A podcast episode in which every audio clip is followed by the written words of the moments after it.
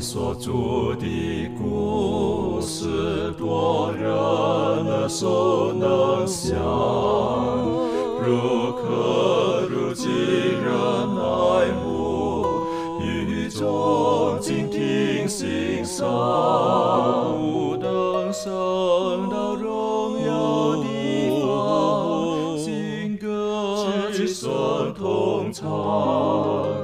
仍旧是主转将不忘。我很难说那故事，永垂不朽传万代，在天仍然的诉说主耶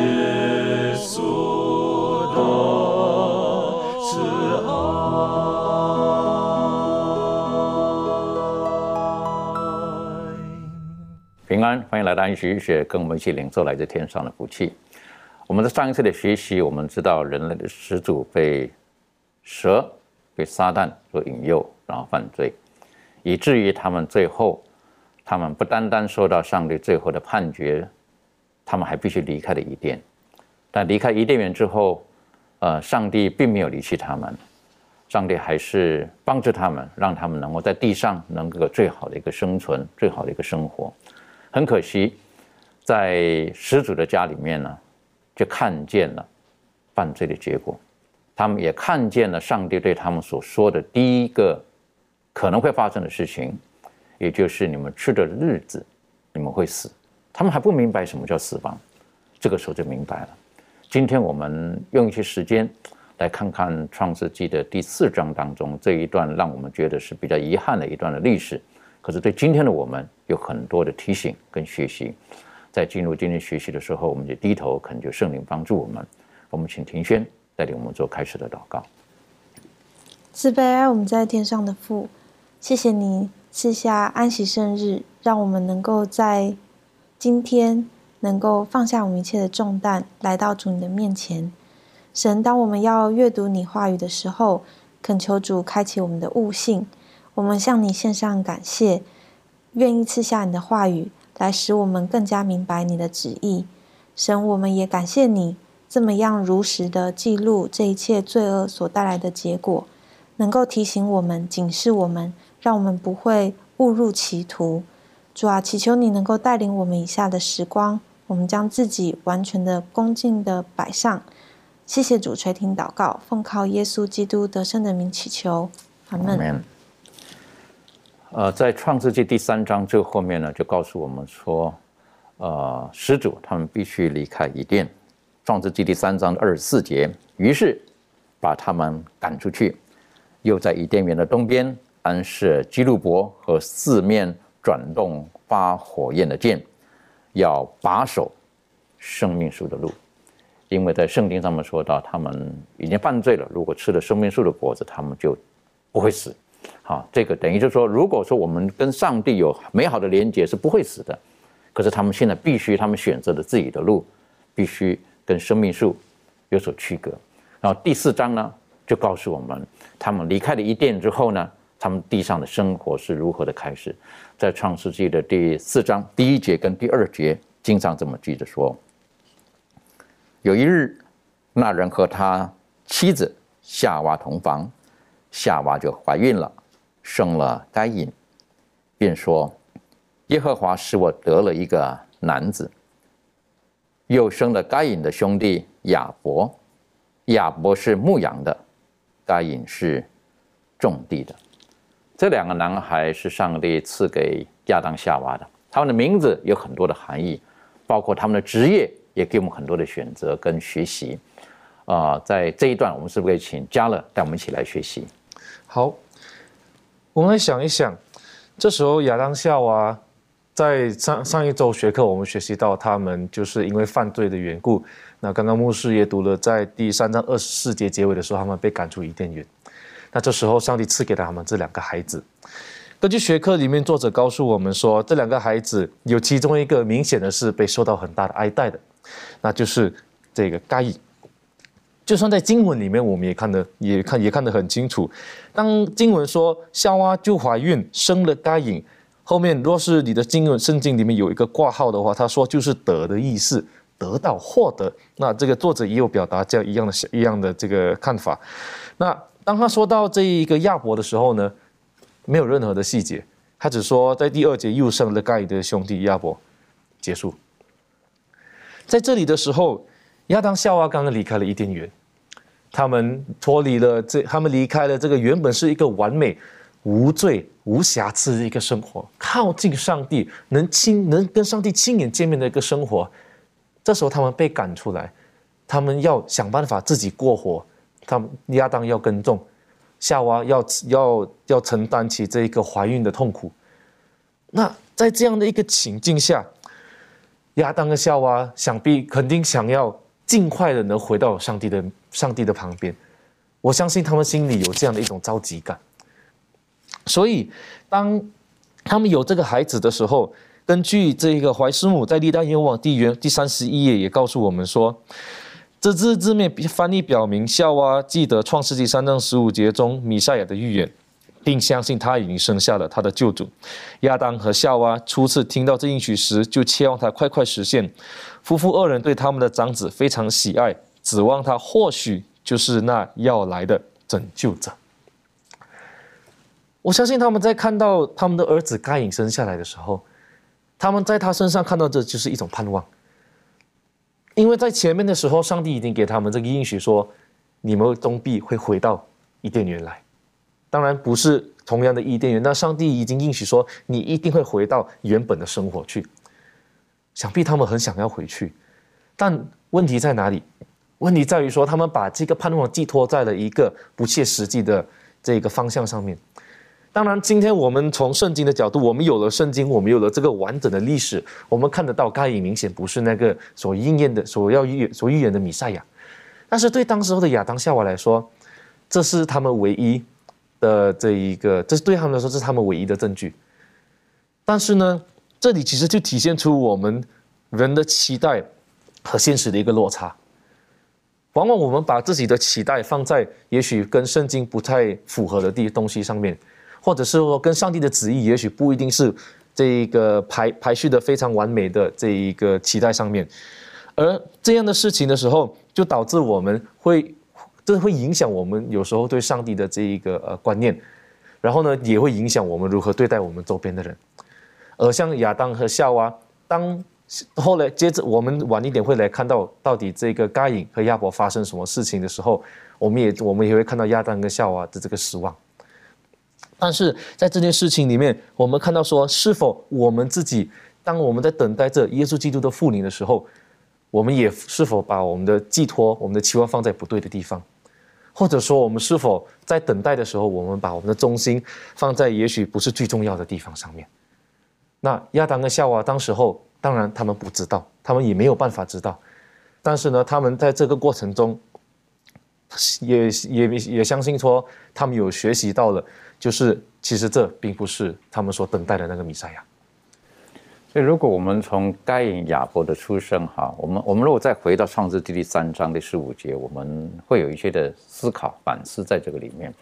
因为当上帝对夏娃对蛇说：“女人的后裔要上你的头”的时候，他们听见这个小的，就是我们还是会战胜魔鬼的。那特别提到的这个后裔是一个单数，好，如果我们照原文来讲，那是一个。所以当他们得到的该隐的时候呢，哎呀，得到了，就是这个。我们可以晓得，他们是一心很希望能够重新再回到伊甸园去的，好，所以他们就把所有的希望呢放在这个孩子身上。后来上帝又使他们得了第二个孩子。他说：“诶，如果回到创世纪三章十五节，那不是个单数吗？啊啊，怎么会跑出第二个出来？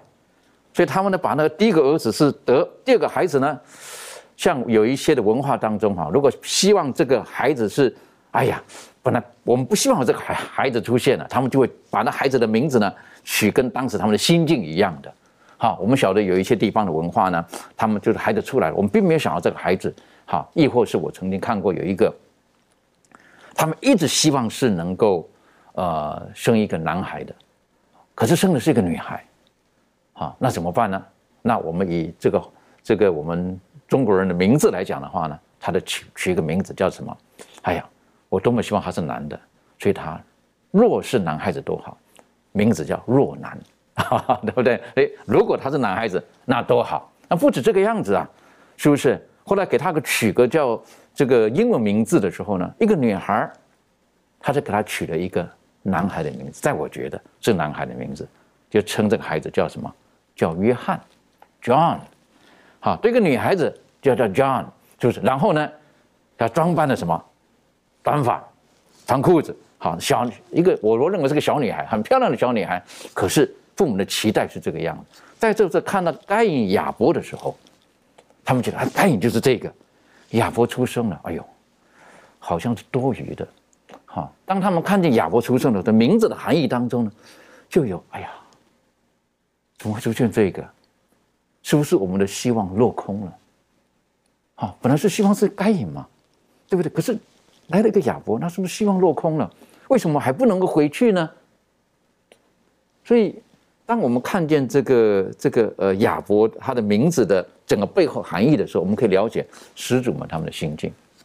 我想请问他众义，在今天这个时代当中，会不会有的时候，呃，我们因为跟上对上帝的话语认识的不够透彻，以至于我们称为叫做画错重点，啊，画错的重点，所以有的时候呢，我们可能会失落，会失望，甚至呢，像亚伯的名字一样，会觉得哎呀。没有希望了，是很虚空的，像所罗门王讲的，虚空的虚空，凡事都是虚空。这方面你有什么可以分享的？OK，有时候我们确实就像这个亚当跟夏娃一样，我们总是把这个重点会放在一些我们自认为看似应该是我们人生的这个目标，就好像他们把所有他们的重心都摆在这个他们投生的儿子这个该隐身上，反而这个呃。亚伯呢？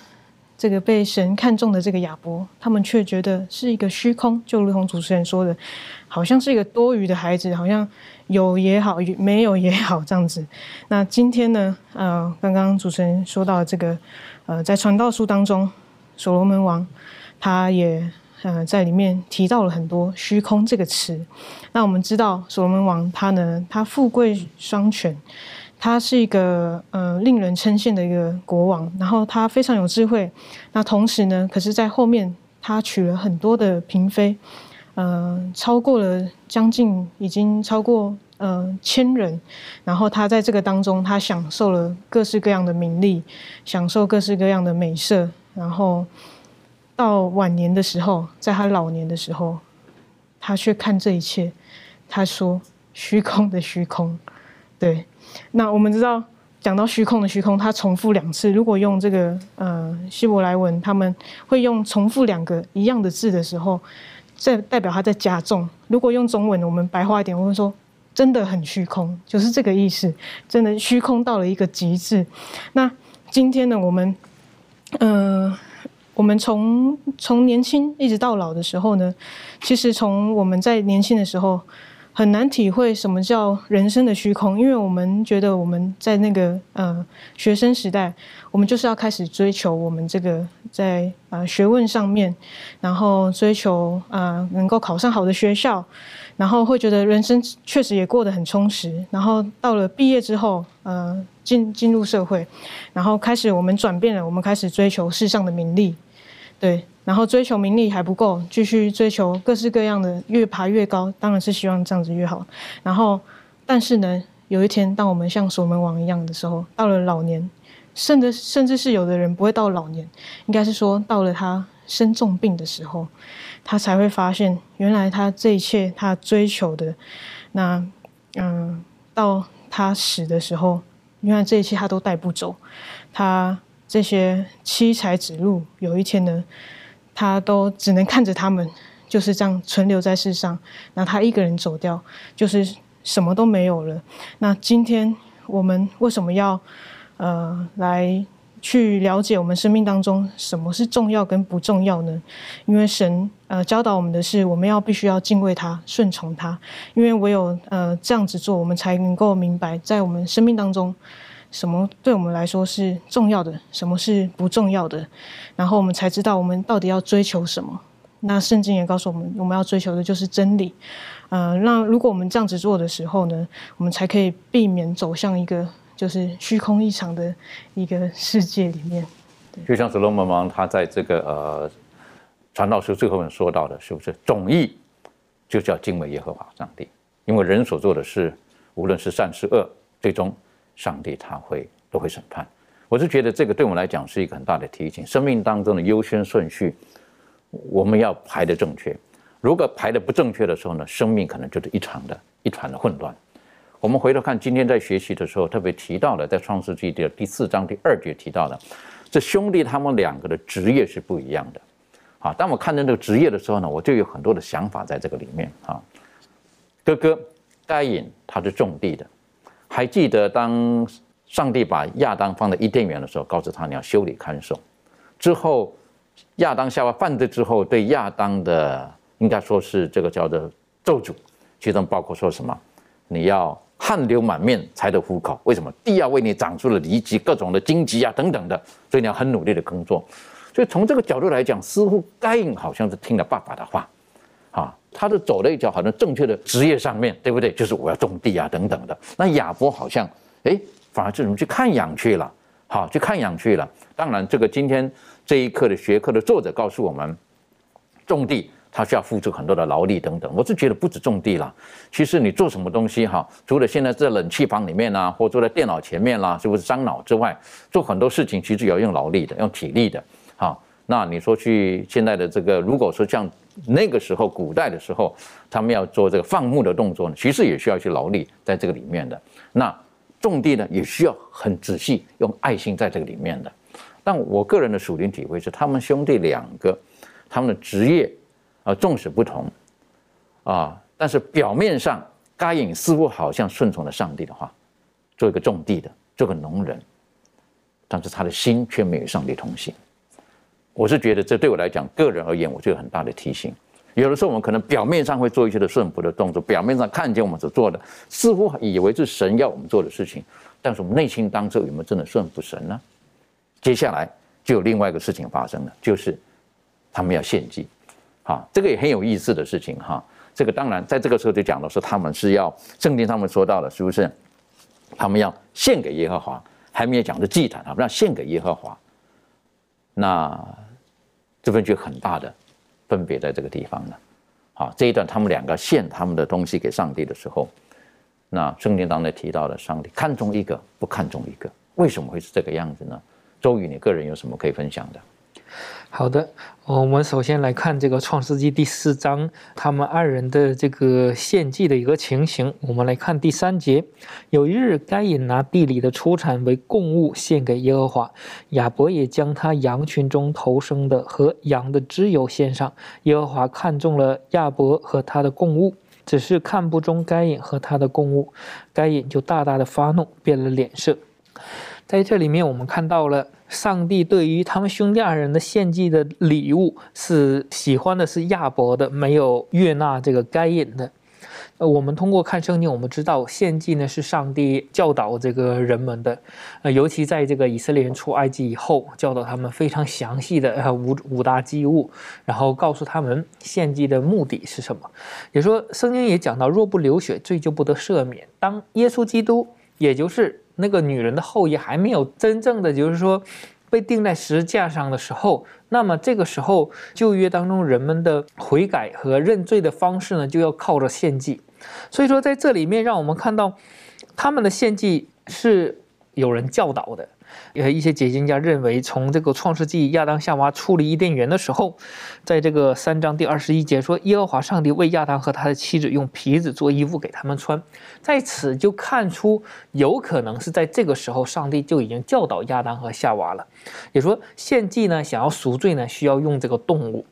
但是我们没办法直接证明是这个时候教导的，但是我们可以看到，上帝在为他们预备着更结实的衣服的时候，适合他们在生活当中穿，以及在这个呃极热或者极防热防冷的时候，对他们是有帮助的。同时，这个皮子也是对他们过去的一个无罪生活的一个提醒，提醒他们死亡乃是罪的一个工价，也提醒他们呢，当他们犯罪以后呢，需要靠着他们曾经。为他起名，然后曾经照顾的那个动物的死亡来挽回他的罪。所以说，在这里面让我们看到了，呃，上帝要借着这样的一个方法教导他们。所以说，在这个亚当和呃该隐和这个亚伯的献祭的故事呃的时候，我们可以看到了，上帝对他们有这样的一个教导。但是这里面我们可以看到，上帝对这个亚伯的祭物呢是悦纳的，但对该隐的这个祭物呢是不悦纳的。我们从这个祭物当中，我们就可以看到，该隐呢是拿。和亚伯都拿自己的工作所得来的这个东西献给上帝的，但是他做的工作是没有上帝对他们是没有要求的。你种地也好，放羊也好，上帝对这个是没有要求的，也不是错误的。但是献祭的礼物里面呢，该隐所献上的是没有生命的，是没办法为他赎罪的。亚伯所献上的是有生命的。在这个先祖与先知里面，怀圣母有这样的提到，他说。他们要奉献头生的牲畜为祭物，来显明他们对基督赎罪之血的信心。此外，他们还要奉献初熟的果子，在上帝面前作为感恩祭。在这个圣经当中，并没有这样提到，但是怀圣母在这里有这样的一个教导，就是说你要献上这个祭物，就是说这个羊啊这样的祭物作为赎罪的，另外要献上一些初熟的果子作为感恩祭。但是明显可以看到，亚伯呢，他是做到了有翻祭也有这个感恩祭，但是该隐呢，只是献上感恩祭，并没有献上这个为他们赎罪所预表的这个翻祭。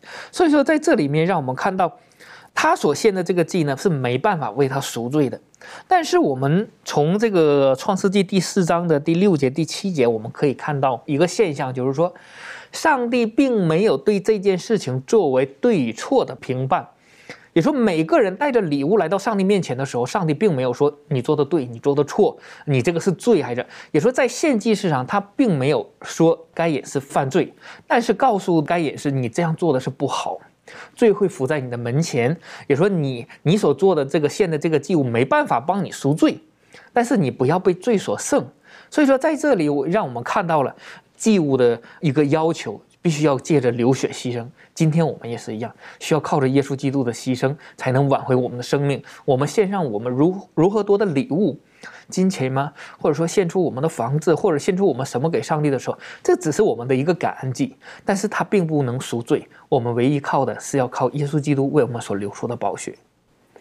所以，当如果我们在思考创世纪是摩西所写的，啊，可能有一些希伯来人他们的一些的文化背景在这个里面。所以他们觉得说，在献祭来讲，就是说这个羊等等，对他们来说比较能够接受，比较能够明白的。那如果我们再看看圣经当中的这一段的记录的时候呢，我们说到了这个该隐他是种地的，而亚伯他是呃牧放的，哈，他是一个牧羊的一个人。那似乎从创世纪这里，我们也可以理解，上帝他喜悦的亚伯的祭物，他并没有接受该隐的祭物，隐隐约约让我们知道。上帝他已经指示他们应当要怎么样的献祭给我，或者我从另外一个角度来讲，我在思考这一点呢，就是到底献祭是我要去讨好神，当然没有说讨好神，可是我们是照着我们自己的心意去做，还是要依照神的心意去做？我这觉得这是很重要的。好，这个该隐他所拿的东西，我我如果讲的比较比较俗一点的话，就是该隐他做的所有的事情呢，是为了他能够生存下去。所以他种地，他可以吃东西，他吃这个东西啊，等等的，他是汗流满面，什么？他为了要糊口，所以他拿这个东西呢到上帝的面前。可是亚伯应该知道，他听了他爸爸的教导，告诉他：我们当初怎么离开伊甸的，我们怎么犯罪的，那上帝如何去遮蔽我们的羞耻？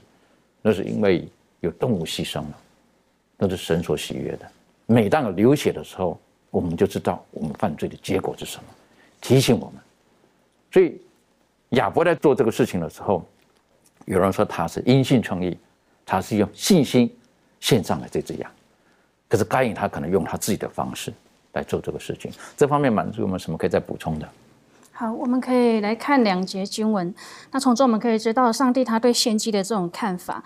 第一个经文是在弥迦书的第六章第七节，圣经说：“耶和华岂喜悦千千的公羊，或是万万的油和吗？”我岂可为自己的罪过献我这我的长子吗？为心中的罪恶献我生所生的吗？还有一节是在以赛亚书的第一章第十一节：耶和华说：“你们所献的许多祭物与我何异呢？公绵羊的翻祭和肥畜的脂油我已经够了，公牛的血、羊羔的血、公山羊的血我都不喜悦。”那我们从这两节经文当中，我们就看到啊，人对献祭的一个看法，就觉得说，好像这个数量越多呢，越会赢得这个上帝的悦纳啊，越会得到这个上帝更多的一个饶恕。那人呢，以为上帝会接受人呢最珍爱的东西。那天庭呢，对公物的这个价值呢，是按它的价格来计算的啊。尽管上帝讲到说，在人生命的这种神圣性以及赎出长子的规定。但是在这个异教之风依然泛滥啊，从表面上来看呢，犹大它仍然是一个宗教气息啊十分浓厚的一个国家，人们呢将大量的祭物奉献到这个圣殿啊，可是，在他们的心中呢是几乎没有这个真正的宗教观念的。那人自称是上帝的子民，却流于肤浅的宗教仪式，内心呢早就已经忘记了上帝对他们的要求。好，那他们愿意献祭。却不愿意把心呢交给上帝啊！他们熟知这个宗教的仪式，但是他们却不知道这个公义它真正的内涵到底是什么啊！不懂得自己需要的是这个救主哈。以赛亚他非常努力的啊，让这些人呢来恢复啊自己的判断啊，让他们认识到自己正在行一个愚昧的这个路上啊。以赛亚他希望呢能够通过提出一些这种很尖锐的问题呢，让他们呢去彻底明白的一个事实呢，就是啊，如果宗教只有表面的形式，那么在上帝的眼里就只能是罪。啊，多少世代以来呢？这个上帝的发言人啊，一直非常努力的要让啊世人明白，上帝需要的是顺从，而不是献祭啊，是公义，而不是仪式。那我们在啊圣经当中，我们也特别看到，上帝说啊，世人呐，耶和华已指示你何为善，他向你所要的是什么呢？只要你行公义，好怜悯，存谦卑的心，与你的上帝同行。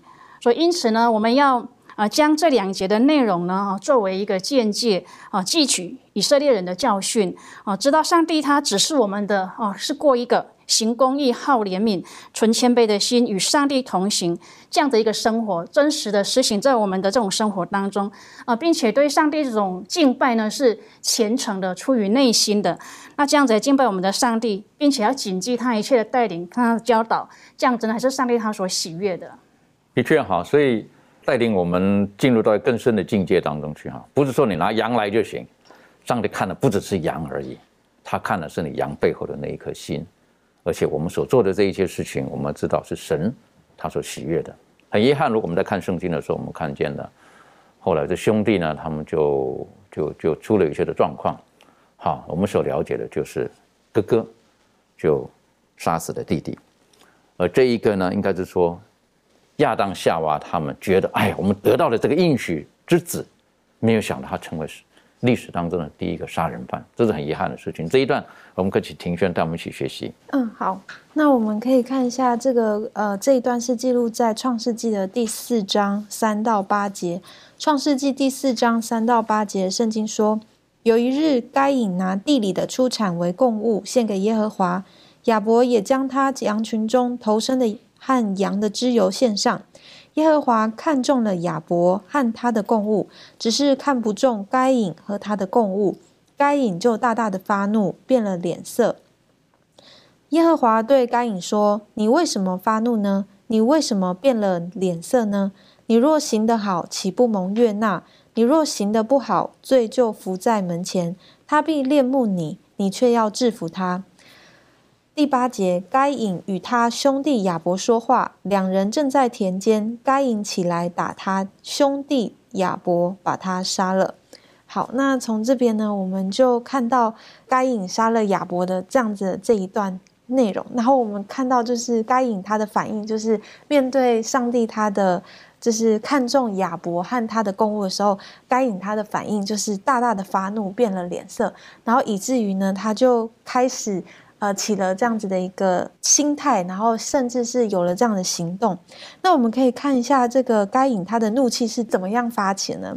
呃，如果我们从这第四节里头，我们可以知道耶和华他看中亚伯还有他的公务，就是说他是看重亚伯他的心，像刚才我们呃前面就是弟兄姐妹在讨论的，他看见亚伯他在面对这个献祭的事情的时候，他很明白上帝的旨意跟教导，以至于这个公务呢，他可以呃神他喜悦他接受，但是他没有看重该隐和他的公务，就是他看这个该隐他的心的时候呢，呃，就是上帝知道该隐他所做的这些事情，并不是出自于明白上帝呃所教导。他的这个救赎的意义，反之，他是想要说，我希望能够透过我一些的成就来去蒙啊，这个上帝是不是可以悦纳我？所以，当这个刚才我们所讨论的该隐的这样子的一个想法，以至于他有这种的一个情况，然后来向上帝发怒，问呃，就是觉得说，为什么你好像不看重我？为什么你好像比较喜欢我弟弟？然后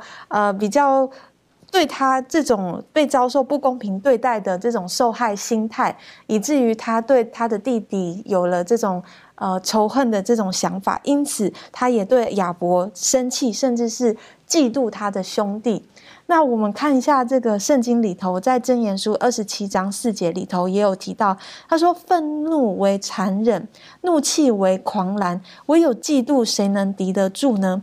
然后甚至在这个。箴言书十四章三十节也有提到，嫉妒是谷中的朽烂，所以我们知道这种嫉妒的心，其实很容易让我们做出了一些行动，像是嗯之前撒旦嫉妒耶稣所做出的这种散布。谣言的一个作为，以至于三分之一的天使都跟着他一起衰落在地上，或者是像法利赛人跟犹太人，他们嫉妒耶稣，呃，以至于把他钉死在十字架上，等等，这种嫉妒的一个心态呢，让这个该隐他有做出了这种呃很错误的一个做法。当然，在里头呢，我们可以理解。该隐他的确是很沮丧，对于说他的贡物好像没有被看中，因此也有人就开始对上帝提出质疑，说是不是上帝没有处理好这件事情？上帝在面对这个该隐他的这个作为的时候没有处理好，所以才让该隐他做出了这样子的行为。但是在这边呢，我想要让大家看一下上帝他是怎么样回应该隐所做的呃事情。第一个呢，上帝他是用。问问题的方式来让该隐去明白他自己的所作所为。在这个创世纪第四章第六节的时候，圣经就说：“耶和华对该隐说：‘你为什么发怒呢？你为什么变了脸色呢？’原来在这个时候，上帝他问的这两个问题是跟该隐的情况相关的。他并没有一开始就是指控该隐。很多时候我们在面对一个做错事的人的时候，我们可能就会直接呃用这个言语的态度就直接指控他，直接的用呃。呃，就是想要呃直指他的错误，但是他用一个问题的方式来让他去审视自己，就像当初面对亚当一样，上帝问他问题，但是上帝并不是说他并不知道答案，而是想要让该隐也想要让亚当去来检视自己，说这些事情发生在他身上的这些原因，那。呃，神他一直是努力的，想要去救赎这个他的犯罪的子民，即便说，呃，我们是已经公然的想要去违抗他、反抗他了，但是上帝他问完这些问题的时候，是想要劝导该隐，那他敦促这个该隐做了些什么事情呢？他开始引导他，他说：“你若行得好。”岂不蒙悦纳呢？那这里所说的行得好的事情是什么？是指说做正确的事情，意思就是说，呃，当你在面对一个这个呃献祭的这样子的一个态度跟呃做法的时候呢？你应当去理解说，今天为什么我们要做献祭这件事情，是因为要强调自己的能力吗？是因为要强调自己多好，然后所以我配得得到你的救恩吗？并不是，而是因为今天我们带出了这个献祭，是我们要知道，呃，对神你所提出的这个救赎、赎罪之血的这种的计划，嗯，满心的感谢。对，就是在这里头能够看见神他对我们的怜悯跟救恩，而不是说我可以能够透过我的好行为而得到你的悦纳跟得到这样子赦免。那另外一个方面呢，继续提到说，你若行的不好，罪就伏在门前，他必恋慕你，你却要制服他。呃，上帝他在这里呢，也告诉他这个罪的一个呃根源，这个根源呢，就是在该隐的身上。他在劝导该隐应该要走出一个当行的道路，而不是要走在这个罪恶的一个情况当中。这个罪呢是。呃，很容易让我们陷入到试探里头的。在这个雅各书一章十四节呢，就有提到，他说到，但个人被试探，乃是被自己的私欲牵引诱惑的。因此，这个罪的这种情况，会引起我们去做出一些行动或者一些错误的做法，其实是因为被自己的私欲所牵引，以至于我们会走落入这样子的行为。所以。神他希望让我们能够看待这个罪的态度是不要被呃罪给牵引着的，不要让我们被他所恋慕，然后做出了一个错误的决定。在圣经里头，你也也不断的应许我们，当我们愿意胜过这个罪，当我们愿意靠着基督的力量胜过这个罪的时候呢，福音。啊，就是上帝他的救赎这个好的信息呢，可以使我们得到赦免。所以我们可以看见神他是极力的希望让该隐能够回转，而这个该隐他能做的就是他自己的选择，这样子。的确哈，这个该隐他选择了，他让他自己动怒，他也变了脸色。好，然后上帝还苦口婆心的跟他讲哈，说其实你可以行得好，但是你也可以选择你行的不好，罪会找上你。但是更重要的是，你应该胜过罪才对。好，在这个时候呢，我就觉得福音当中最大的力量就是神不单单赦免我们的罪，他也赐给我们力量，让我们能够胜过这一切。那这里的刚刚在庭上最后的提到的就是一个选择。好，我们看到亚当夏娃他们做出了他们的选择，在该隐亚伯的身上，我们也看见他们做出了他们的选择。上帝赐给人最宝贵的东西，有的时候也是让我们最不明白的。就是让人有完全自由的意志，去做出他们想要的选择，生或者是死。这个有的时候我们就就很不明白，最好不要选择就好了哈。在今天的现实生活当中，有的时候我们会觉得，哎呀，都可以了，都可以了，不要不想做选择。为什么？选择就要负上责任跟代价。这方面，呃，嘉乐有没有什么可以分享的？是，其实讲到这个自由意志的话。我们可以看看一下小孩子，我相信每个人在小时候，我们都想要这个快快长大的这种想法，说我要赶快成为大人。为什么要赶快长大、长大成人呢？是因为不想被约束，是因为在小时候我们都希望说，我可以不用那么早睡，我可以出去玩玩玩的晚一点，太阳下山了，我还在外面拼命的玩。我吃东西的时候，我可以尽量的吃，我可以不用选择，不用吃菜，我吃我自最喜欢的东西。我们在看这些小孩子的时候，其实就会觉得说，哎，小孩子嘛。但从一个角度来看，其实我们不也是一样吗？今天我们虽然长大成人了，但我们仍然也不希望自己本能被约束，我们还是希望自己有一个选择权。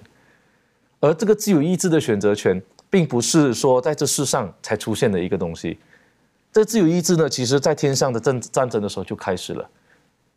这个过程简单来说，撒旦就是挑战上帝。那他挑战上帝什么？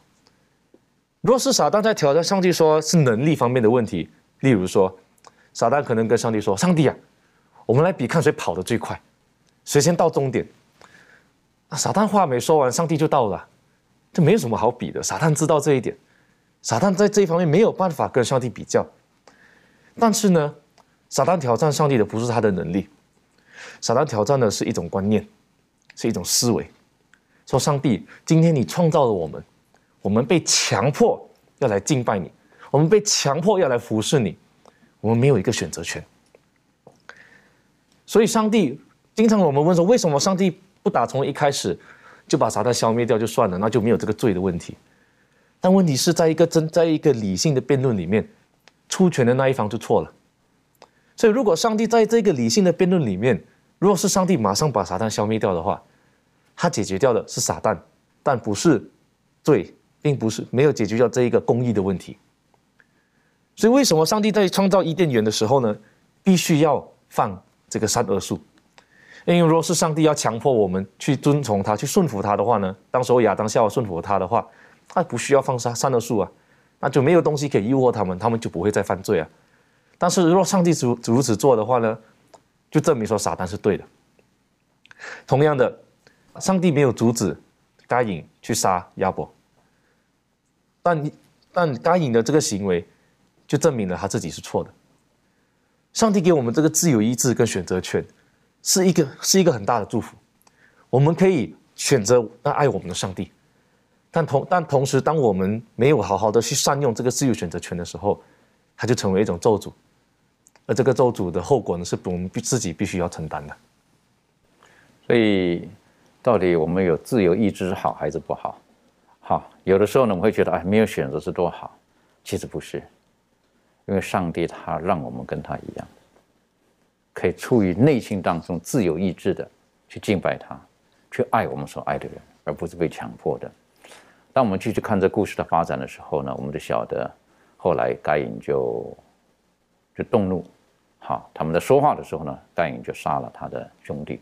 这是一个非常遗憾的一个事情啊！就是我们我们不愿意看到这个事情。这一段的经文，我们是不是可以请呃重点的为我们读这一段经文，在创世纪第四章，我们从第九节开始，好，我们从第八节开始，那我们一直看到第十六节。谢谢您。好，我们从创世纪第四章第八节开始。圣经说，该隐与他兄弟亚伯说话，二人正在田间，该隐起来打他兄弟亚伯，把他杀了。再来。第九节，耶和华对该隐说：“你兄弟亚伯在哪里？”他说：“我不知道。我岂是看守我兄弟的吗？”耶和华说：“你做了什么事呢？你兄弟的血有声音从地里向我哀告，地开了口，从你手里接受你兄弟的血。现在你必从这地受诅咒，你种地，地不再给你效力，你必流离。”飘荡在地上，该隐对耶和华说：“我的刑罚太重，过于我所能当的。你如今赶逐我离开这地，以致我不见你面，我必流离飘荡在地上。凡遇见我的，必杀我。”耶和华对他说：“凡杀该隐的，必遭报七倍。”耶和华就给该隐立立一个记号，免得人遇见他就杀他。于是该隐离开耶和华的面，去住在伊甸东边挪得之地。好，我们看到，嗯，在第九节的时候，当这个该隐犯犯罪之后呢，然后耶和华很快的就来到了这个该隐的面前，他第一句话就是说：“你兄弟亚伯在哪里？”然后，当你听到这句话的时候，你会哎莫名有一种既视感，好像在哪里听过类似的话。其实就在不久之前。就在他的父母亚当夏娃还在伊甸园的时候犯犯错的时候，在记录在这个创世纪的二章九节这里。当时这个亚当跟夏娃吃了这个呃这个果子之后呢，上帝也是来到亚当的面前，然后告诉他说：“你在哪里？”就是一模一样的话。那上帝其实他是非常有慈爱的上帝。他来到呃人的面前，呃，然后很温柔的跟他们说：“你在哪里？”那是为了什么呢？他为什么要讲说你在哪里呢？因为他寻找他们呢，寻找人类是要呃让他们知道，要将他们的过犯，然后在这个呃上帝的真光中显明出来，然后要唤起他们有自觉，自己知道自己有罪的这个良知，然后并且要悔改啊，并且呢，上帝会给他们造一颗。造一颗新的心，但是今天我们看到该隐，嗯，他他马上就直接反驳，他说我不知道，他他他已经就是公然的，就是违抗上帝。然后除此之外呢，他后面一句还很轻佻的讲说：“我岂是看守我兄弟的吗？” 就是那种语气，就是让你听得很不舒服。就是如果是在对一个长辈讲这样讲话的话，长辈一定会说。你还顶嘴，就是就是他是用这样的语气在回回应上帝的。那上帝接着他在这个呃又又问了这个第三个问题，说：“那你做了什么事？”然后这时候呢，他没有还没有等该隐回答，然后他就呃告诉他：“嗯，地开了口，然后有你兄弟的血，然后从从我这里就是向我哀告，向我申冤。”那嗯，这里他就是要提醒该隐什么事情？他要让他知道，虽然你可以用，就是像我们刚刚提到的，我们有自由意志，我们可以选择说谎，我可以选择逃避，选择做什么做什么，说我们想要说的事。可是你不要忘记，我掌管一切，我知晓一切。他在这里就是很明确的告诉该隐，在你还没有回答的时候，我就先马上告诉你，你你你杀了你的弟弟，然后你这时候你竟然还不承认你所。犯的这个罪过，那该隐呢？他的确，他真的是很盲盲目的以为他自己能够将自己的罪里面，他将他的罪在上帝面前隐藏起来。这个就如同我们现今我们人一样，我们犯犯错的时候，好像都隐隐藏藏，甚至我们对上帝也会觉得，啊，可能我在房间，或是我在哪里，或是我躲起来，就好像这个约拿一样，我躲起来 就好了，上帝就不会就不会就就不会抓我了，甚至会觉得啊，算了算了算了。可是没有，上帝掌管一切，他知道一切。那嗯，在这个。呃，亚伯的死呢？呃，同时他也应验了一个经文，在创世纪的三第三章第十九节，这里说到：“你必汗流满面才得糊口，然后直到你归了土，因为你是从土而出的，你本是尘土，仍要归于尘土。”那这个确实真正的应验。那亚伯，呃，该隐他是第一个杀人犯，那亚伯呢，也成了这个世世界上第一个。真的死死的人，然后归入尘土的一个人，那确实，这也告诉我们，上帝他不仅掌管一切，而且他是信实的。所以，我们当我们犯罪的时候，必须要立即的悔改，回到上帝的面前。的确，哈，这个是该隐该隐的这个这个故事，我是觉得对我们来讲是很大的提醒。其实，上帝对该隐的宣判，我们从中当中还有很多可以学习到的。可以请周宇带我们一起来学习。好的，我们来看一下，呃。创世纪第四章第十四节说：“你如今驱赶我离开这地，以致不见你面，我必流离飘荡在地上。凡遇见我的，必杀我。”其实我们在这个经文当中，我们不知的、不晓得这个该隐通过这样的一件一系列的事情之后，他是否有悔改。但是我们从中从他的这句话当中，我们看到了他的一丝害怕。他的害怕就是什么呢？以致不见你的面。所以说，在当时，无论是呃亚当、夏娃也好，以及他的后代也好，他们认为看不见上帝的面，或者说这样的事情是一个很严重的事情。呃，他们并没有想到他杀人的后果，但是他认为这个是很严重的。其实我们在圣经当中，我们可以看到。呃，尤其圣经当中也提到了说，求你不要呃掩面不让我见你的面，也有一些其他的作者也这样写道。所以说，由此可见，呃，不能与上帝见面是一个在他们认为是一个很严重的事情。所以说，我们看到当他将他的弟弟杀掉之后呢，地就受了咒诅，然后该隐被判判成流离飘荡在地上的人，远离上帝。所以说，在此我们看到。圣经当中也有多次类似的事情，比如说以色列人被掳到巴比伦。呃，等等的事件，我们都可以看到，上帝在呃惩罚一个人的时候，一个人犯罪之后，他不是直接将他杀死，而是将他去流放。流放的时候，希望他能知道，在没有被上帝保护的情况下，他们的生活状况会是如何，与他被上帝保护的时候做一个对比，希望他们借此的宽容时期呢，有机会可以悔改。所以说，在这里面，呃，对于呃该隐所做的这样的事呢，上帝最后给他了一个恩典，就是说我给你一个记号，呃，让别人。不会杀你，然后呃等等的这一些事情，有时我我们虽然不知道这个记号是什么，但是我们知道上帝对该隐还存留着恩典。的确了哈，这一段说你不可以看我的，不得见我的面，这是一个很悲惨的一个事情。呃，庭训有没有什么可以简单补充的这一部分？呃，我在想，不见主的面，就是因为，嗯啊，就是指没有与上帝同在。然后看到该隐他这样子的惧怕，关于这件事情，那我想这是一个呃非常呃让他需要去重视，就是让我们也知道，让其实他当下也知道，这是一件呃非常需要去重视的一个情况。呃，当我们没有办法跟上帝同在的时候，意思就是说我们的生命呃面临到一个威胁。那我觉得。呃，在这样子的一个情况下，呃，或许我们可以重新审视自己的一个属灵状况。呃我们是不是在基督徒的生活当中，我们日日与上帝同行？我们有没有天天与上帝同在？我们是不是天天都可以呃与就是跟上帝见面？我觉得这个是非常值得我们去好好思考一件事情。的确哈，很像说，我再也不要看到你了，我不想见到你了。好，这是很很很重的一个一一一个一个惩罚，在这个里面，呃，但我们晓得后来该隐他的罪，从他的子孙当中，我们都看到越来越严重。这方面满足有没有什么补充分享的？边创世纪的四章十七到二十四节这边呢，我们看到他讲到的就是该隐的后代。好，那该隐的孙子拉麦呢，在他自己的生活当中呢，他就提到了这个啊，该隐他的这个罪行。那如果我们把这个该隐跟拉麦的这个罪行呢来做一个比较的时候呢，我们可以看到啊，第一点就是当这个该隐呢对他唯一有记录的罪行啊保持沉默的时候呢。拉麦他好像在吹嘘他的罪行，我们可以看到，在这个四章二十三节这边讲到，他讲到说，拉麦呢对他两个妻子说：“亚大、喜拉，听我的声音。”拉麦的妻子细听我的话语。壮年人伤我，我把他杀了；少年人损我，我把他害了。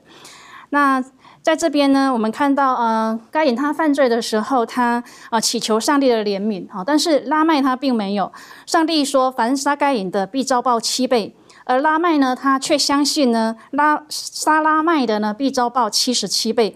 在这边，我们看到他暗示自己，嗯，非常清楚他自己的罪到底是什么。那第二点呢，讲到说，这该隐呢，他是这个一妻制，啊，拉麦呢却实行多妻制，啊，因为在圣经当中，刚刚我们讲到说，拉麦他娶了两个妻子，那这种呢，就是对这个罪恶的强化跟提升。那这样的话，肯定是会影响到这个该隐他的后代。那第三个呢，就讲到说，这个该隐他的家族呢，对这一段罪恶的插曲，啊，圣经记录了一个与该隐相反的事件。我们看到在第四章的二十五节，特别讲到说，亚当又与妻子同房，他就生了一个儿子。起名叫赛特，意思是说上帝另给我立了一个儿子代替亚伯。那我们知道赛特这个名字呢，它是从这个创世纪三章十五节啊弥赛亚的预言当中这个希伯来我的一个动词当中，我又要叫啊这样子演变而来的。那弥赛亚呢将从这个赛特一脉啊而出。然后呢，在这个圣经当中，我们就看到说啊，就继续的这个弥赛亚一脉的开始是从赛特啊，包括以诺、马土沙拉。到挪亚啊做结束。那在创世纪的六章第二节这边特别讲到说，上帝的儿子刚讲到这个赛特的他的后代啊，是为了要保存这个上帝的形象。但是另外一方面呢，就讲到说这个人的女子哈，好像有这种负面的一个含义存在。那在这两相对照之下呢，啊，正是在这些人的女子的影响之下呢，上帝的儿子们啊，看见啊这个女人的美貌，就随意的挑选啊娶来为妻。那这边我们就看到说，这个人类的这个发展呢，正朝这个错误的。啊，一个方向前进，所以盖因他所犯的这些罪呢，其实影响到他的后代是非常深远的。的确哈，当我们看到这一段的时候，我们觉得不可思议哈。这个就他的后代当中，然后呢出了拉麦，对不对？完全跟上帝的旨意完全是不一样的。好，后来整个罪的影响很大，但是感谢神，上帝又赐给他们那个赛特，好，让赛特呢，然后呃，这个救赎从他的后裔这样一直出来的。所以赛特我们晓得是弥赛亚的意思。很可惜，到创世纪第六章的时候，我们都晓得洪水要来到。可是洪水全那个那个世界的罪恶是很严重的。这一段可以请嘉乐为我们一起来学习一下。是，其实罪恶的这一个呃后，它所带来的这个影响其实是非常大的。在这个世界上呢，有一些人呢，他们身体其实是没有任何的知觉的。那这种自没有知觉人，也就是说，当你拿刀捅他的时候呢，他也没有任何的感觉；你打他，他也不觉得痛。但是今天这种没有知觉的人，若是你拿刀割割一下他的身体，他也会流血，那是否代表说他就没有事？不，他失血过多也是会照样还是会死。今天罪恶就是一样的问题。今天有一些人不知道自己活在罪里面，但不代表罪的伤害力不存在。为什么今天上帝一直要想办法一直救我们？罪的公价就是死亡，我们不管怎么说都逃离不了这个后果，这个结局。所以，为什么我们必须要上帝去，必须要求上帝一直帮助我们，在我们的生活中，我们要除去我们所有的罪恶，因为不管怎么样，这个罪会不一直的影响着我们。看见在创世纪第六章第一节、第二节的时候，哈，这里说到，当人在世上多起来，又生女儿的时候，神的儿子们看见人的女子美貌，就随意挑选来，然后娶为自己的妻子。当我们看见这一段的时候，我们就觉得，像刚刚满足有带了我们思考的这一段。我们把神的儿子跟这个女人的女人的孩子放在一起的时候，连神的儿子都被影响了，对不对？罪恶的罪的结果，就连神的儿子都受影响了。所以看这喜欢的女人就挑选来了，那这个可能不是一个两个，可能五个六个七个，不知道，等于随心所欲。上帝赐给人最好的自由选择，到这个时候败亡到这个地步了，这是很遗憾的事情。好，我们在之后会再学习。用很短的时间，我们请众宇思考一下，在第五章当中的这个人类的寿命表的时候，跟今天哈，呃，有一点不同。那这个当中我们可以学习到哪些的功课？好，我们看到创世纪五章的时候，可以看到里面有提到了很多人名，然后也讲到了他们的岁数。嗯，第一个呢，亚当呢，他的寿命呢是九百三十岁，然后赛特活了九百一十二岁。那最长的我们可以看到马土沙拉，他活了九百六十九岁。那这些他们的岁数，呃，我们现在看起来哦，真的是活了好久。那我们可以说他们是，我们要说他们是长寿吗？那呃。准确来说，应该不是说他们很长寿，应该是说，当这个犯罪开始，我们活多久变成开始有了限制，因为生命的这个永生被破坏了，所以就算我们活得再久，有一天我还没，我们还是会渐渐老去。那一直到后面，我看到，呃，岁数也开始渐慢慢的渐短，从一百二十岁，然后渐到也变成只有七十八十岁这个左右。那可是，在现今我们会听到一些什么演化论啊，比如说达尔文主义的这种演化论，告诉我们会经由这种自然选择，然后适者生存，然后会有这种淘汰，然后人会慢慢从，比如说就有一种说法，就是猴子演化过来的这种说法，然后我们应该会学循着这个时间呢，然后人会开始越来越进步。